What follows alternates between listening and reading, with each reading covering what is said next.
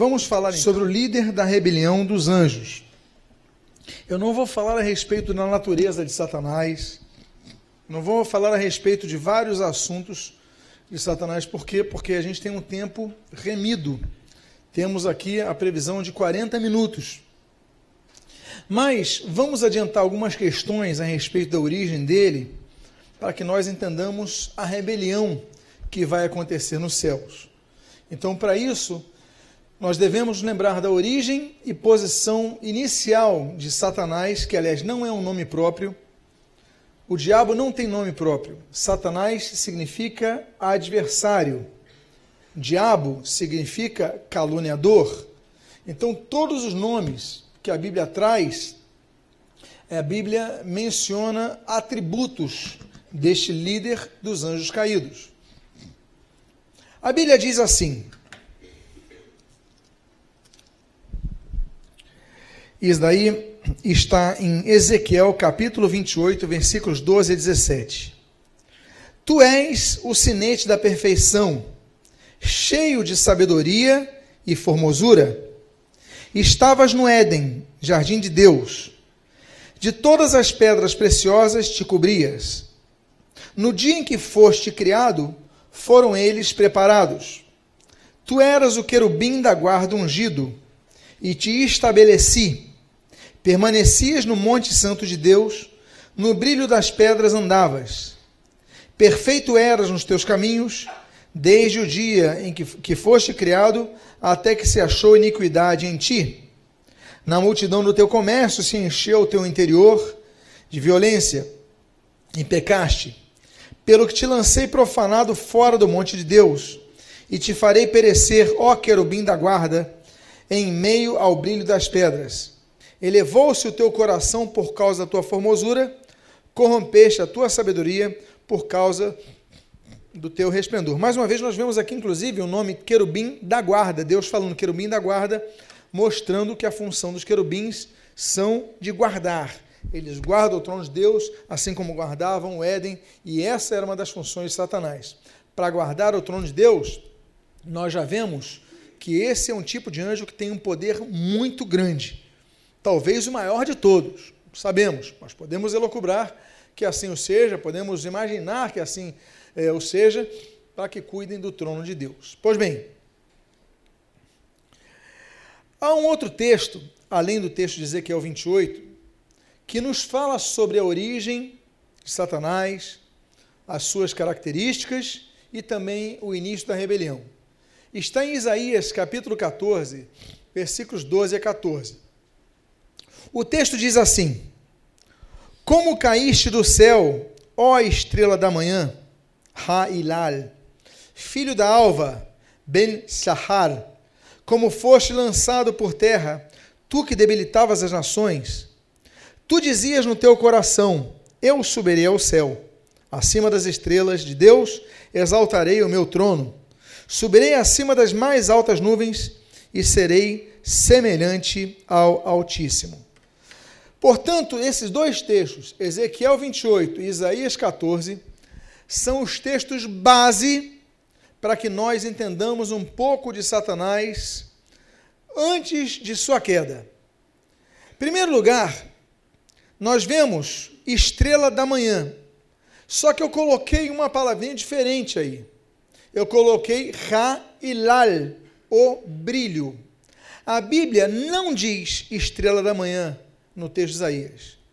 Isso é uma interpretação das, da comissão dos tradutores. Entendendo que quando viu ó brilho, eles colocaram então o brilho das estrelas, associando o termo estrela a um dos termos usados para, para os anjos.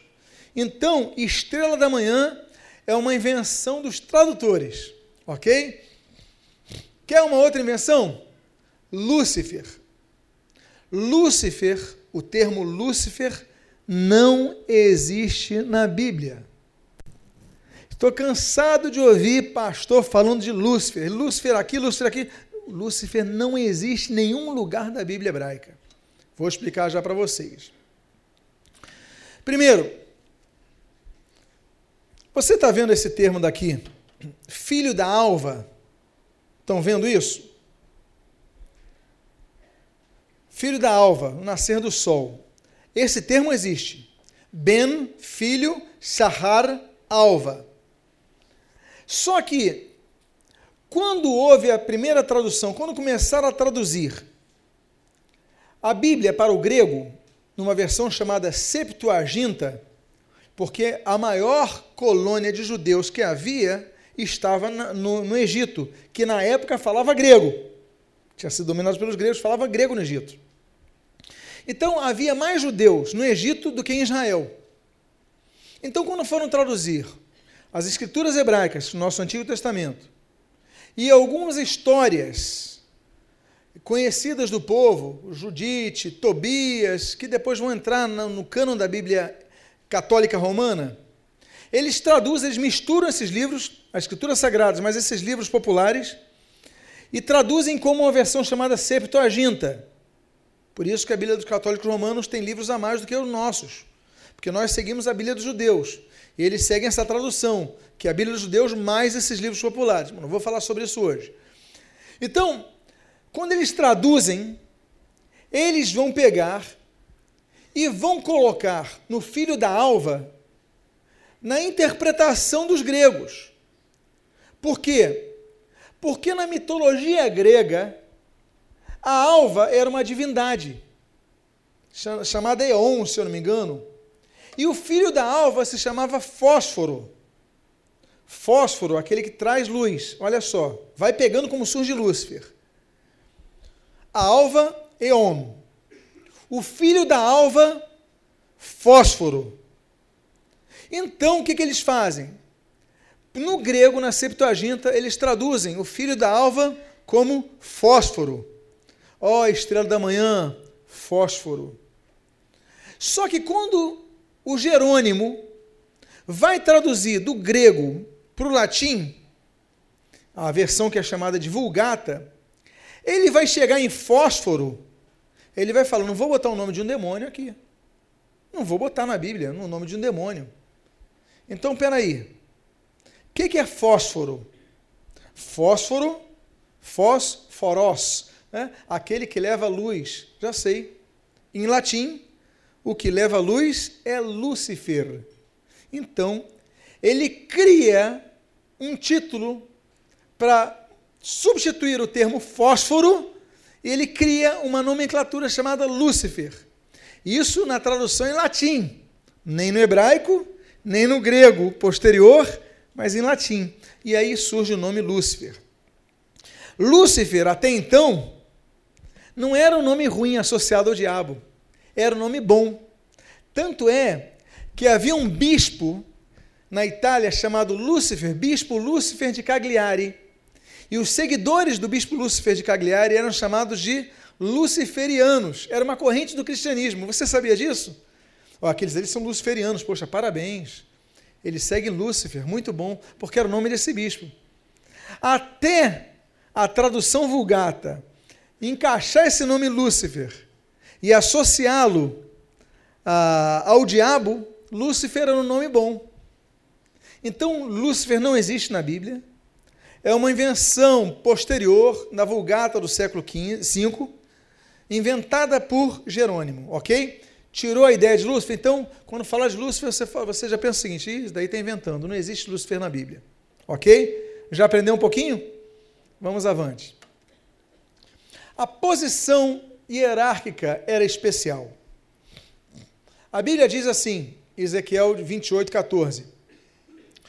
Tu eras o querubim da guarda ungido, me mexar, e te estabeleci. Messias, Mashiach, é oriundo de Machar, ungido. Ou seja, ele tinha uma unção, ele recebeu autoridade. As pessoas eram ungidas, eram ungidas com alguns propósitos. Os propósitos de unção eram o de cura, porque a pessoa era untada com óleo para ser curada, era uma espécie de desinfetante da época, era uma espécie de remédio na época. Então, muitos colocavam óleos nas feridas. Essa era uma função. Mas a principal função da unção era a transmissão de autoridade. Eles ungiam alguém com óleo. Os reis, eles eram entronizados quando era derramado óleo na cabeça deles.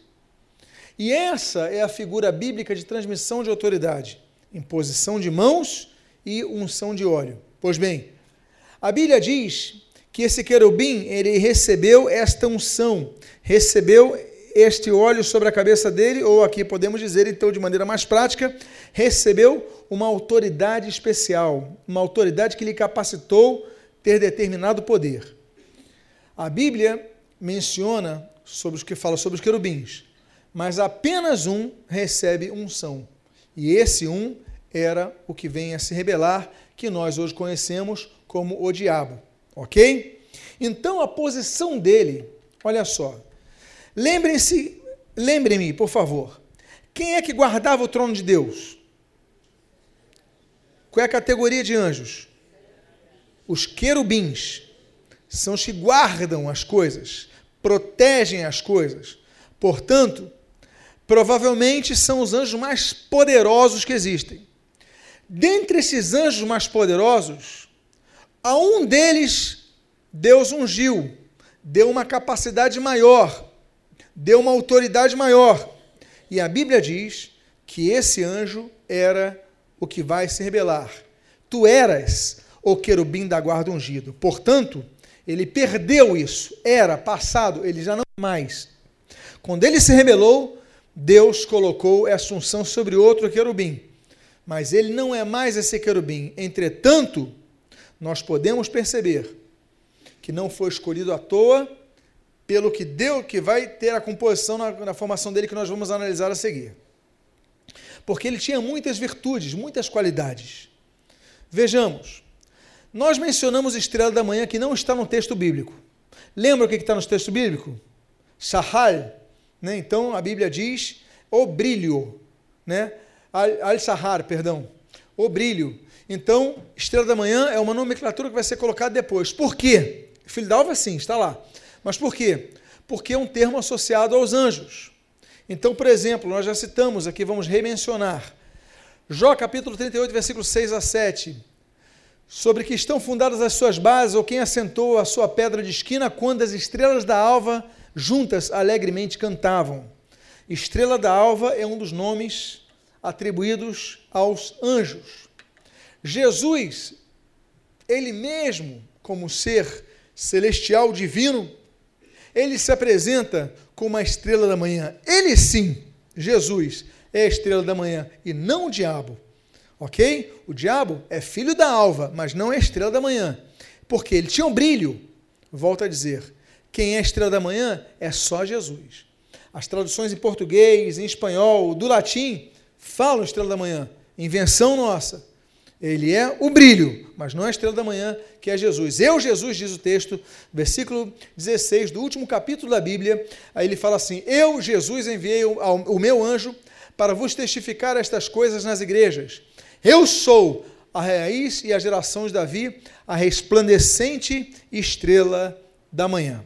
Ok? Outra característica de Satanás é que no versículo 12 do capítulo 28 de Ezequiel, a Bíblia diz que ele era cheio de sabedoria. A Bíblia diz outra coisa, no mesmo versículo 12, que ele era perfeito em formosura. A palavra perfeito é kalil. Kalil, ele significa perfeito, mas ele também significa completo ou inteiro. Lembra os irmãos? que o hebraico é uma língua muito pobre em vocabulário. O hebraico tem poucos termos, então uma palavra em hebraico tem vários significados. E a comissão de tradutores tem um grande trabalho na sua hermenêutica ao ter que interpretar cada texto definir a palavra que vai entrar. As traduções em português preferiram colocar perfeição, mas eu preferiria colocar inteireza, completitude. Por quê? Porque perfeito só Deus, ok? Então, ele era perfeito em formosura, era um anjo belo. Ele era completo em formosura. Volto a dizer, é o único anjo que a Bíblia traz o qualificativo máximo de beleza. Não havia, por isso talvez, é que Paulo, quando escreveu aos Coríntios, ele diz que Satanás pode se apresentar como um anjo de luz. As pinturas antigas, elas nos sugerem que Satanás perdeu toda a sua beleza. Elas sugerem que Satanás é feio. Elas sugerem que Satanás tem dois chifres, tem um rabo, anda com um tridente, tem uma, um, um caldeirão do lado e usa a camisa do Flamengo, por exemplo. Tudo de ruim. Tudo de ruim. Mas, mas, a Bíblia não diz isso. A Bíblia não fala de chifre, a Bíblia não fala de rabo, a Bíblia não fala de. Alguns colocam até um cavanhaque nele, alguns colocam ele todo vermelho, não é isso? Tom e Jerry, quando assistia, aparecia um anjinho de um lado e o outro vermelhinho com rabo e tudo mais. Isso daí é invenção nossa. O que a Bíblia diz é o contrário. Ele era completo em beleza. Por isso que o Paulo fala fala assim: olha, ele pode aparecer a vocês como um anjo de luz. Ou seja, ele é sedutor. Aliás, sedutor é um dos textos da Bíblia que a Bíblia apresenta no Novo Testamento. No Novo Testamento, aquele que vai seduzir as nações, porque a beleza seduz. As pessoas são seduzidas pela beleza, são seduzidas pela riqueza, o poder, são seduzidas pela educação, pela forma de tratamento. Existem várias formas de seduzir alguém. E a beleza é uma das mais fortes. Quando a pessoa é muito bela, as pessoas se calam para admirar, para fazer comparativos. A Bíblia diz que ele não era belo, ele era completo na sua beleza. E ele, se ele pode se aparecer antes de luz, é porque é possível que ele continue sendo muito belo. Pois bem, a Bíblia diz assim: ele era o sinete da perfeição, perfeito também em todos os seus caminhos. Aí a palavra perfeito já utiliza um outro termo em hebraico que vem de takan, na medida certa, na definição, e também sem culpa. Então, quando nós lemos o mesmo texto, nós podemos dizer que ele é, foi feito na medida certa. E em todos os seus caminhos ele não tinha culpa. Ou seja, não é perfeito nos caminhos, era sem culpa nos caminhos. Porque ele fazia tudo correto. Só tem culpa quem erra, não é verdade? Só culpa-se quem comete um erro. Ele não cometia erros. Por isso que a Bíblia fala em três ocasiões da perfeição de Satanás. Era completo ele era um modelo e ele era sem culpa.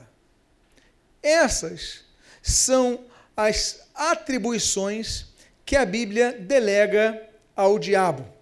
Pois bem, agora, vamos começar a entrar em assuntos mais profundos. Estão preparados? Aperta o cinto.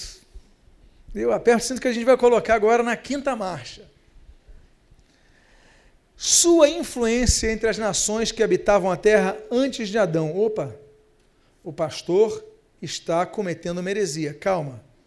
Eu vou ficar na Bíblia, não sairei dela e vamos trabalhar direitinho o que o texto diz. Você vai caminhar por onde você quiser. Esse capítulo aqui, que eu vou falar, eu retiro de um outro livro meu, que é o Bereshit, a criação do Big Bang, a costela de Adão. Esse livro eu falo sobre os 15 bilhões de anos da Terra, que desde que o Big Bang começa, cerca de 15 bilhões, e os 4 bilhões e meio de anos da Terra, os 15 bilhões de anos do universo. Tudo isso dentro dos seis dias da criação. As eras, as eras glaciais que o mundo passou, as mudanças de polo, as mudanças, a Pangeia, a massa continental vai se afastando, então a América do Sul vai se afastando da África, a Europa vai se afastando da América do Norte, então aquele continente que Wegener vai chamar de a Pangeia, então vão sendo distribuídos os continentes. Ainda hoje, eles estão se separando, ainda que um centímetro a cada ano, mas ainda há essa separação. Tudo isso eu explico nesse livro Bereshit, aliás, que são as primeiras palavras na Bíblia, no princípio, em hebraico. Pois bem, vamos falar primeiro sobre a formação da Terra original. Será que a terra que nós estamos pisando é a terra original? Vamos ver. Primeiro, nós devemos entender que a Bíblia mostra configurações diferentes entre a terra descrita em Gênesis capítulo 1, versículo 1 e Gênesis capítulo 1, versículo 2 Entre Gênesis capítulo 1, versículo 1 e vers... Gênesis capítulo 1, versículo 2, há uma mudança completa na Terra. Geo... Geologicamente, geograficamente, há uma mudança muito grande na Terra. Vamos ler o que a Bíblia fala sobre esse início dos tempos. Vamos ver a intenção de Deus. Olha só. Isaías 45, no início do versículo 18, a Bíblia diz assim: Porque assim diz o Senhor que criou, em hebraico é barar, os céus, o único Deus, que formou, em hebraico, Yatzar, a terra, que a fez e a estabeleceu. Agora atenção, botei em amarelo ali. Que não a fez para ser um caos, mas para ser habitada. Eu pergunto a vocês: Deus cria o mundo. Deus cria o mundo para ser habitado, não caótico. Não é o que diz a Bíblia? Pois bem, a Bíblia diz então no versículo 2 que a terra, porém, era Ha'etá, sem forma, vaborru e vazia, torru. Ou seja, a terra era inabitável, era sem forma e vazia. O que aconteceu entre a terra habitável, de Gênesis 1 e Isaías, e a terra inabitável? Será que houve um primeiro Éden antes do Éden que nós conhecemos de Adão e Eva? Será que havia uma outra população na terra antes de Adão e de Eva? Vamos ver. Voltemos ao texto do profeta Ezequiel, capítulo número 28, dos versículos 13 a 15. A Bíblia assim diz: Estavas no Éden, jardim de Deus, de todas as pedras preciosas te cobrias. Tu eras querubim da guarda ungido e te estabeleci. Permanecias no Monte Santo de Deus. Opa, local geográfico. Não existe monte no céu. Ali está falando da terra do Éden. Não vemos esse monte no Éden de Adão e Eva. No brilho das pedras andavas, perfeito eras nos teus caminhos, desde o dia em que foste criado até que se achou iniquidade em ti. Pois bem, vamos ao contexto da rebelião angelical para entendermos melhor sobre isso. Eu vou citar agora Isaías 14, as duas bases, Ezequiel 28 e Isaías 14. Eu vou para Isaías 14, 2 a 14 e vou citar uns textos em hebraico. A Bíblia diz assim: Como caíste do céu, ó estrela da manhã, filho da alva, como foste lançado por terra, tu que, detalhe, caíste, foste. Está falando de um evento. Agora está jogando lá para trás o tempo. Tu que debilitavas as nações, Goim, Tu dizias no teu coração: Eu subirei ao céu, acima das estrelas de Deus, exaltarei o meu trono. E no monte da congregação, congregação, o que é ali em hebraico? Moed. Ok, vamos falar sobre isso. Me assentarei nas extremidades, na extremidade do norte, de Safon. Subirei acima das mais altas nuvens e semelha, serei semelhante ao Altíssimo. Agora vamos a Ezequiel 28 de novo, no versículo 26 a 16 a 18. Na multiplicação do teu comércio, recular comércio. O que é comércio? Opa! Há comércio no céu? Na multiplicação do teu comércio, se encheu o teu interior de violência e pecaste, pelo que te lancei, lançarei profanado fora do monte de Deus. Lancei-te por terra, diante dos reis. Reis? Havia reis na terra? Melaquim? Melech é rei? diante dos reis, te pus para que te contemplem, pela multidão das tuas iniquidades, pela injustiça do teu comércio, mais uma vez comércio, profanaste os teus santuários, Mikadosh, fala de santuários. Então a Bíblia está falando de algo que até então nós temos que perceber. Havia nações, havia reis, havia trono, havia a direção norte, no céu não existe norte havia, não existe direção geográfica no monte, o monte Santo de Deus ficava no norte, Havia esse monte, havia santuários. Opa! Então temos que perceber o seguinte: primeiro, a Bíblia é, menciona nações. Ele vai ser lançado, ele debilitava as nações. Então, Goim é um termo designado para povos ou nações em hebraico. Segundo, havia características geográficas, como o norte, de Safon, e que ele anelava dominar, ele queria dominar o norte. Ou seja, havia algo nesse Éden, porque a Bíblia fala do Éden, nós lemos o texto.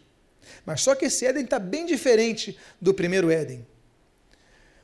Havia reis, Melaquim e tronos que se, o que aponta ao fato de, apesar de ter recebido autoridade e ser ungido, consequentemente ter um trono, porque ele fala: o meu trono não detinha poder na região norte da terra. Por quê? Porque havia reis, ou seja, outras nações, havia outras nações. Então, ele debilitava as nações, ele lutava contra as nações, então havia outros reis sobre a terra, outros Melaquim sobre a terra, naquele Éden que nós estamos mencionando. Está começando a pegar? Havia, lembra que eu citei Moed? A palavra Moed, que na Bíblia da Ara está como congregação, significa assembleia, um local de reuniões. Então, temos o comércio recular, ainda que não houvesse dinheiro, mas possivelmente fosse escambo, porque a Bíblia já fala sobre pedras preciosas, já dá valor às pedras, já mostra que ele andava com pedras preciosas. Então, é possível que esse comércio fosse pedras. Agora, que seres são esses? Calma, vamos chegar lá. Existiam locais sagrados, sendo talvez o monte de, monte de Deus, que a Bíblia cita nesses textos, como principal. A Bíblia diz, Isaías 14, 13, e dizias no meu. Oh, saiu errado o hebraico ali, peço desculpas. E dizias no meu coração: Eu subirei ao céu acima das estrelas de Deus e exaltarei meu trono. Que se ele tinha um trono. Ele queria exaltar o trono dele. Ele não dizia, ele não disse vou ter um trono, ele não disse almejo ter um trono, ele disse eu vou exaltar o meu trono, porque ele já tinha um trono. Agora, quem seriam os habitantes pré-adâmicos? A Bíblia diz que não eram homens, não eram seres humanos. Por quê? Porque 1 Coríntios, capítulo 15, versículo 45, a Bíblia diz assim: o primeiro homem, e ali está antropos, Adão, foi feito alma vivente. Antropos é homem, não másculo, nem fêmea, porque másculo, andres, né? daí vem andros, André, André significa homem, macho, é, mulher é guiné, então, não é, é, é, o primeiro homem, primeiro ser humano da terra foi Adão, é o que a Bíblia diz. Então, se Adão foi o primeiro homem na terra, logo, esses habitantes que habitavam na terra eram seres angelicais. Então, nós temos, deixa eu ver se eu coloco aqui. E aí a Bíblia já mostra a existência desses seres no início da criação, antes da criação, a, o mundo ser fundado, Deus já tinha criado os seres angelicais. A Bíblia diz no livro de Jó, capítulo 38, versículos 4 e 7, o seguinte: Onde estavas tu quando eu lançava os fundamentos da terra? Ou seja, está falando da criação do mundo. Entre 15 bilhões de anos e 4 bilhões e meio de anos atrás, nesse ínterim, por quê? nós sabemos duas coisas. Primeiro, a Terra não foi formada com o universo no mesmo momento. Volto a dizer, o universo foi formado, pelo que constam os cálculos dos astrofísicos, há cerca de 15 bilhões de anos, quando toda a energia concentrada explode e há o Big Bang. O Big Bang ele começa a expandir energia e com essa explosão, uma, uma gamada de poeira vão se juntando, vai se criando aquela rotação e vão se criando então os corpos celestes. Aí nós temos estrelas, né, os com mais fogo, mais hélio, estrelas. Nós temos com outras configurações, aí nitrogênio, alguns com mais oxigênio, alguns com isso, com aquilo, mas corpos que pela rotação dessa poeira, uma poeira vai juntando na outra, como uma bola de neve, por exemplo, e aí vão criando os planetas também, as vias lácteas e toda essa enormidade. E depois de bilhões de anos, depois de 10 bilhões de anos, a Terra surge. Então nós temos um período entre a criação do universo, 15 bilhões de anos atrás, e a Terra, 4 bilhões e meio de anos, 5 bilhões de anos atrás, de 10 bilhões de anos, em que Deus cria os anjos. Os anjos não são a primeira coisa a ser criada. É essa explosão. Fiat lux, como diz no latim, né? Então haja luz e houve luz. Mas que luz é essa? Será que é o sol? Não pode ser, porque a Bíblia diz que o sol vai ser criado no quarto dia da criação, na quarta era da criação. Então, que luz é essa sem o sol? Na verdade, o sol vai ser contemplado a partir do quarto dia, do quarto dia, da quarta era, quando as espessas camadas de vapor vão se diluindo e aí já se consegue enxergar o, o, nosso, o, nosso, o nosso sol. Mas até lá, a Terra está em transformação, milhões e milhões de anos. Agora, Deus cria então, no meio desses 10 milhões de anos, os anjos. E ele diz: Diz-me, se tens entendimento, quando as estrelas da alva juntas alegremente cantavam e rejubilavam os filhos de Deus, ou seja, quando a terra foi criada, já havia anjos. Ok? Então, eram seres angelicais. E como é que foi a queda de Satanás? Primeira fase, desvio do caminho. A Bíblia diz: até que se achou iniquidade em ti. Iniquidade, ervel, sem retidão. Ou seja, lembra que ele era perfeito em seus caminhos? Você lembra a palavra para perfeito ali? A palavra para perfeito é sem culpa, não é isso? Mas ele era perfeito. Por isso que eu falo, eu prefiro o termo sem culpa. Por quê? Até que se achou ausência de retidão. Houve uma queda. Por isso que nós dizemos que a primeira etapa é o desvio do caminho, porque sem retidão ele deixou de andar numa linha reta, digamos assim, andou de andar no caminho que devia, parou de andar no caminho que devia e começou a querer mais. Segundo ponto, mudança, segunda fase, mudança de foco e de prioridades. A Bíblia diz, em Ezequiel 28, 16: Na multidão do, seu, do teu comércio se encheu o teu interior de violência e pecaste Tu que debilitavas as nações, o Goim, os povos que habitavam aqui nesse Éden, antes desse, porque eu falei do Torru Borru em hebraico, então antes dessa, dessa, desse caos que se tornou a terra, então nós temos é, esse, ele muda o seu propósito. Se ele era querubim da guarda, ele tinha um propósito de cuidar das coisas. Ele tinha um trono, tinha um propósito de cuidar, e ele agora vai querer mais. Ele quer debilitar as nações, ele quer conquistar outros povos, ele quer. Então ele começa a se encher de violência, como diz o texto, e a debilitar as nações. Mudou o seu propósito. Terceira fase é a soberba. A Bíblia diz, tanto em Ezequiel 28, 17, como em Isaías 14, aí nós lemos assim: Elevou-se o teu coração por causa da tua formosura, corrompeste a tua sabedoria por causa do teu resplendor. Ele era tão belo que ele se achou tal. A Bíblia diz: elevou-se o, seu, o teu coração, quer dizer, por causa da sua formosura, ele ficou envaidecido. E ali, por causa do resplendor dele, o que é resplendor? Resplandece que tem um brilho muito forte. Olha a confirmação do texto ali do filho da alva, né, do brilho que nós lemos ali. Então, por causa disso, ele começa a se corromper internamente, começa a se envaidecer. E por isso, a quarta fase é a fase de orgulho e rebelião passiva. A Bíblia diz em Isaías 14, de 12 a 14: Tu dizias no teu coração: Eu subirei ao céu. Opa! Eu subirei ao céu? Ele está onde? Eu subirei ao céu. Acima das estrelas de Deus exaltarei o meu trono. Não está falando das estrelas dos corpos celestes. Volta a dizer a terminologia de estrelas é um dos nomes dados aos seres angelicais. Ou seja, o meu trono vai estar acima dos anjos de Deus e eu vou exaltar o meu trono lá, porque o trono dele estava aqui. Subirei acima das mais altas nuvens e olha só o cúmulo do cúmulo do cúmulo do cúmulo do cúmulo do orgulho.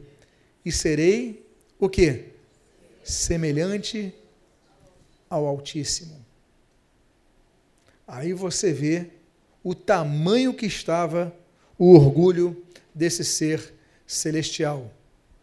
Sobre o termo estrela de Deus, já falei sobre isso, né, já mencionei a respeito disso. E é por isso que Paulo, por causa desse orgulho, que Paulo orienta a igreja sobre as lideranças a serem levantadas. É necessário que o bispo, portanto, que o bispo não seja neófito, para não suceder que se ensoberbeça e incorra na condenação do diabo. Ou seja, aqui nós sabemos que o diabo, quando foi condenado, ainda haverá o juízo final de Satanás no final dos tempos. A Bíblia fala que no porvir vão haver alguns julgamentos. Tem os julgamentos atuais, tem os julgamentos que já aconteceram no passado e tem os julgamentos que vão acontecer no futuro. No futuro, vão acontecer os seguintes julgamentos. Nós temos o julgamento da nação de Israel, Ezequiel capítulo 22. Nós temos o julgamento das nações da terra, olha aí a questão territorial. Mateus capítulo 25. Aí nós temos o julgamento dos santos, dos salvos, da igreja que vai subir. E aí, quando Paulo escreve aos Coríntios, capítulo 5, versículo 10, é o tribunal de Cristo, onde Jesus vai ser o juiz. E ali, como ele diz em Apocalipse capítulo 20, ele vai distribuir os galardões aos salvos. Nós temos também o tribunal que a Bíblia chama, que é o tribunal do grande trono branco, que é a última coisa que vai acontecer antes dos novos céus e nova terra. É o último capítulo, antes novos céus nova terra, é o tribunal do grande trono branco, quando todos os não salvos vão ser julgados e condenados para a eternidade. Isso está em Apocalipse capítulo 20, do versículo 11 ao 14. E no Apocalipse capítulo 20, só que no versículo 10, nós vemos o julgamento de Satanás. Esse julgamento de Satanás é o julgamento do porvir. Nós estamos no julgamento do passado. Então Satanás, ele tem dois julgamentos. Um julgamento que tira ele da posição de querubim da guarda ungido e o lança sobre terra, e ele aqui vai então influenciar e vai estar aqui guerreando contra os santos e tudo mais. Nós temos um segundo julgamento que vai prender, vai firmar ali o anticristo, vai prender, prender por mil anos no período do milênio, aí depois ele se manifesta para a rebelião final, e nós temos o julgamento do porvir, que é o julgamento final, quando Satanás, o falso profeta, o anticristo vão ser lançados no lago de é, fogo e enxofre para a eternidade. Então nós temos julgamentos a acontecerem a Satanás. Mas quanto ao julgamento passado, nós já lemos sobre isso, para não subir na condenação do diabo, ou seja, ele já foi condenado por causa disso. Quinta fase, re rebelião passiva. Ativa, ativa, obrigado. A Bíblia diz em Apocalipse capítulo 12, versículos 3 e 4, no início dos mesmos: Viu-se também outro sinal no céu, e eis um dragão. A sua cauda arrastava a terça parte das estrelas do céu, as quais lançou para a terra. O mundo jaz no maligno. Estamos sob influência dos demônios. A nossa sociedade está sob influência dos demônios. A igreja foi levantada para ser um luzeiro nessa terra, para destruir as obras do maligno. Mas nós vivemos como forasteiros nessa terra. Tudo vai lutar contra a igreja. Vão nos perseguir por amor a Cristo, vão nos chamar de intolerantes, de radicais, de isso, de aquilo, mas a função da igreja é brilhar na terra. Mas nesse texto, nós vemos que aquela rebelião ela arrasta. Lembram a terminologia? Lembram-se da terminologia, uma das terminologias que a Bíblia chama para os anjos, estrelas? A Bíblia diz que a cauda do dragão, então ele arrasta quantos por cento dos anjos que estavam no céu? 33,33% dos anjos. Um terço dos anjos caem com Satanás. Então, não é pouca coisa. Ainda assim, eu tenho uma boa notícia para te dar. Nós temos 66,66% de anjos a nosso favor. Temos a maioria, ok? E mais, somos guardados pelo nosso general, que é Jesus Cristo, nosso Senhor, nosso Salvador, nosso, nosso tudo. Amém? Pois bem. E aí, a Bíblia diz, em Ezequiel 28, 17: Lancei-te por terra diante dos reis te pus, para que te contemplem. Ou seja, ele é chamado junto aos seus rebelados à presença de Deus. Deus então o lança por terra, Jesus vai falar sobre isso.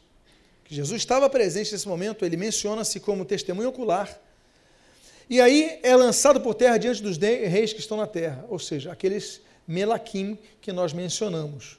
E ali eles testemunham sobre a queda de Satanás. E aí vem o versículo 2 de Gênesis, capítulo 1 de Gênesis. A terra sem forma e vazia. A terra, porém, era Raietá, né, sem forma, Torru e vazia, Borru. Ou seja, o caos, quando ele é lançado na terra, que havia nações, que havia o Monte Santo de Deus, que havia isso, que havia aquilo e tudo mais, se torna inabitável, deformada, submersa. O Espírito Santo pairava sobre a face das águas. Houve um caos, uma transformação na terra. Milhões de anos se passaram. Milhões, bilhões de anos se passaram, corrigindo. Várias eras geológicas. Para quem gosta de geologia, sabe que os polos, hoje nós conhecemos o Polo Norte e o Polo Sul. Os polos, eles mudaram de lugar 400 vezes. Isso não acontece da noite para o dia. Isso acontece em transformações que a Terra, que foi criada para ser habitável, que foi criada perfeita, ela vai sofrer uma transformação geológica impressionante, graças a este caos, quando Satanás é lançado na Terra. Mas Deus não abandonou o seu projeto original. Seu espírito pairava sobre a face das águas. E aí, meus irmãos, o nosso tempo foi esgotado.